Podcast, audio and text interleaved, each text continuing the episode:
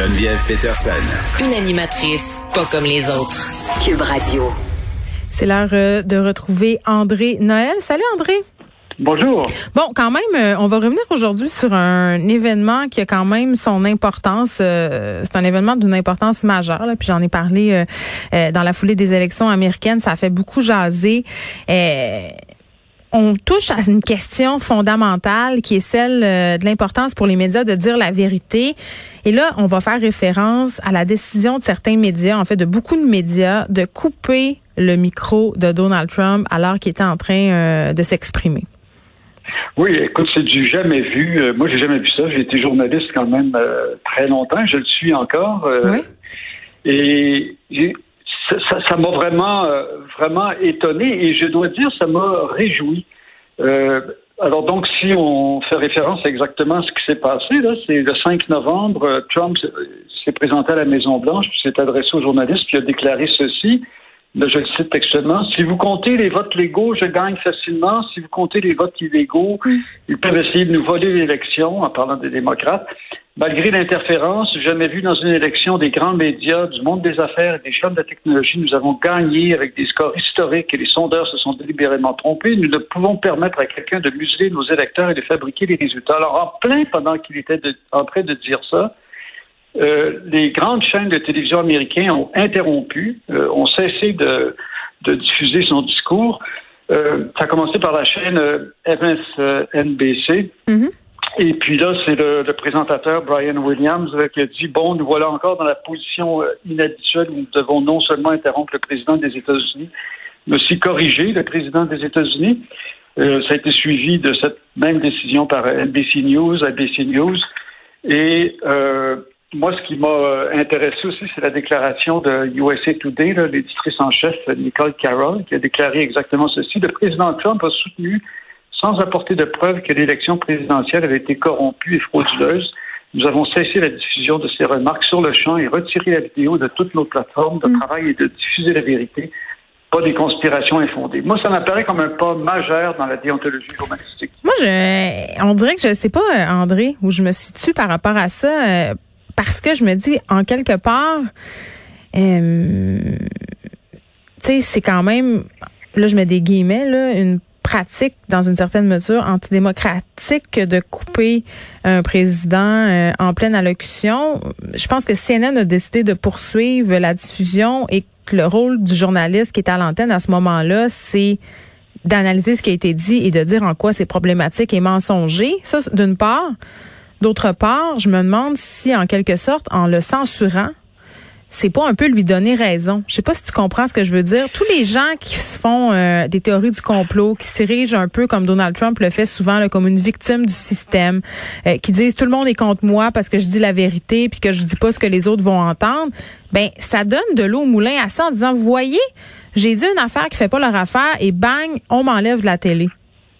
Je dis pas que j'ai raison là, mais c'est la réflexion que je me faisais. Je trouve que c'est un point de vue qui euh, qui se défend, mais en même temps, puis effectivement, probablement que la décision de, de CNN, nous autres qui euh, ont effectivement diffusé, puis après ça, qui ont expliqué comment c'était des mensonges, peut-être, peut-être que tu as raison, peut-être que c'était la, meilleure chose à faire, mais ce qui est fondamental, c'est que les médias ont placé la vérité avant cette autre mission qui est de rapporter les propos.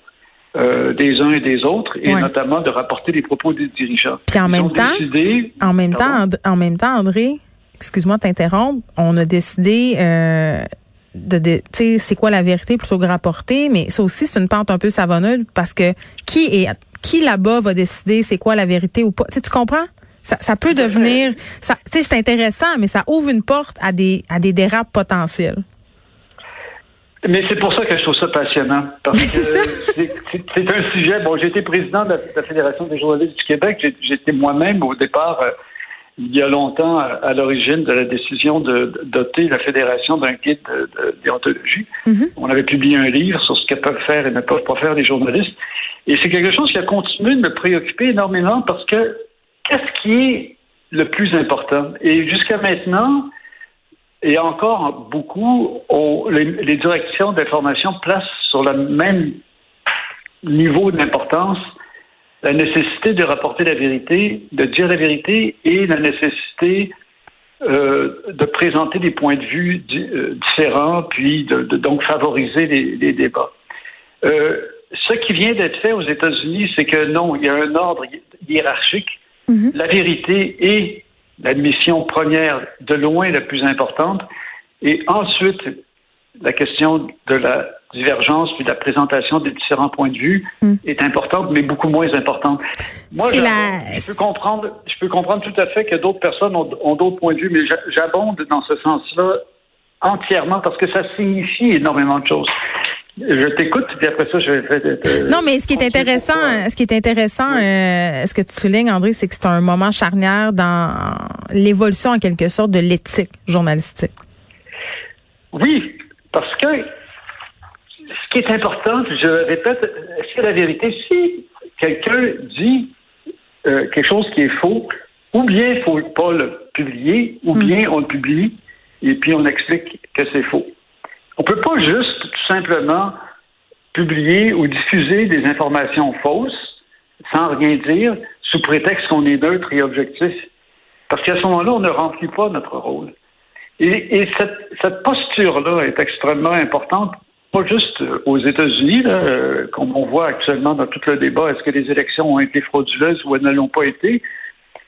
Il faut, les journalistes doivent faire l'effort de savoir où est-ce qu'elle est la vérité. C'est ça qui est leur plus, mission la plus importante. Et d'ailleurs, le New York Times a fait un job extraordinaire. Quelques jours après, il y a une équipe de journalistes qui ont appelé tous les responsables des élections dans les 50 États et qui ont demandé autant aux responsables républicains qu'aux responsables démocrates s'il y avait eu des fraudes dans leur État. Parce que, comme tu sais, Geneviève, ce sont les États qui organisent les élections aux mhm. États-Unis. Mhm. Et la réponse a été unanime, non, il n'y a pas eu de fraude. Il y a eu quelques problèmes, quelques quoi, quelques irrégularités, mais c'est normal, c'est quelque chose qui se passe toujours, mais il n'y a pas eu de fraude. Puis il y a la question du vote par la poste aussi. Euh, excusez-moi, excusez-moi, je J'ai dit il y a la question euh, du vote par la poste aussi, euh, dont c'est beaucoup servi Trump pour. Tout à fait. Ouais. Mais ça ne veut pas dire que c'est de la fraude parce que c'est permis par les États. Donc, autrement dit, là, on voit exactement ce qui se passe, c'est-à-dire que les médias, plutôt que de tout simplement rapporter les propos des uns et des autres, c'est-à-dire, par exemple, rapporter, rapporter les propos des républicains qui disent qu'il y a eu de la fraude, puis disent, ah, mais il y a des démocrates qui disent qu'il n'y a pas eu de fraude, ils font le vrai travail qui est d'aller chercher la vérité. Et pour répondre à ta question que tu as soulevée tantôt, oui, la vérité existe. Ça, c'est la première chose, je veux dire, qui est importante de savoir il y a plein de sujets où est-ce que on peut pas, personne ne peut prétendre détenir la vérité. Par exemple, sur le débat sur la laïcité au Québec, moi j'ai des opinions très fortes là-dessus que je ne dirai pas maintenant, là. mais je veux dire, ce sont mes opinions, puis il y a des gens qui peuvent avoir des opinions contraires. Personne ne peut dire que c'est la loi, par exemple, et est une loi qui est on peut le dire, mais je veux dire, mais ce sont des opinions. On est dans, il y a des gens qui vont avoir des bons arguments pour, des gens qui vont avoir des bons arguments contre.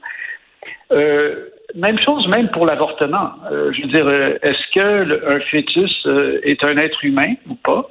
Il y a des gens qui ont des opinions divergentes là-dessus. Là-dessus, moi aussi, j'ai des opinions très très ancrées, si je peux dire. Mais les gens peuvent avoir des opinions inverses. Et donc, la conséquence de cette opinion, évidemment, c'est est-ce que l'avortement est un meurtre ou c'est pas un meurtre?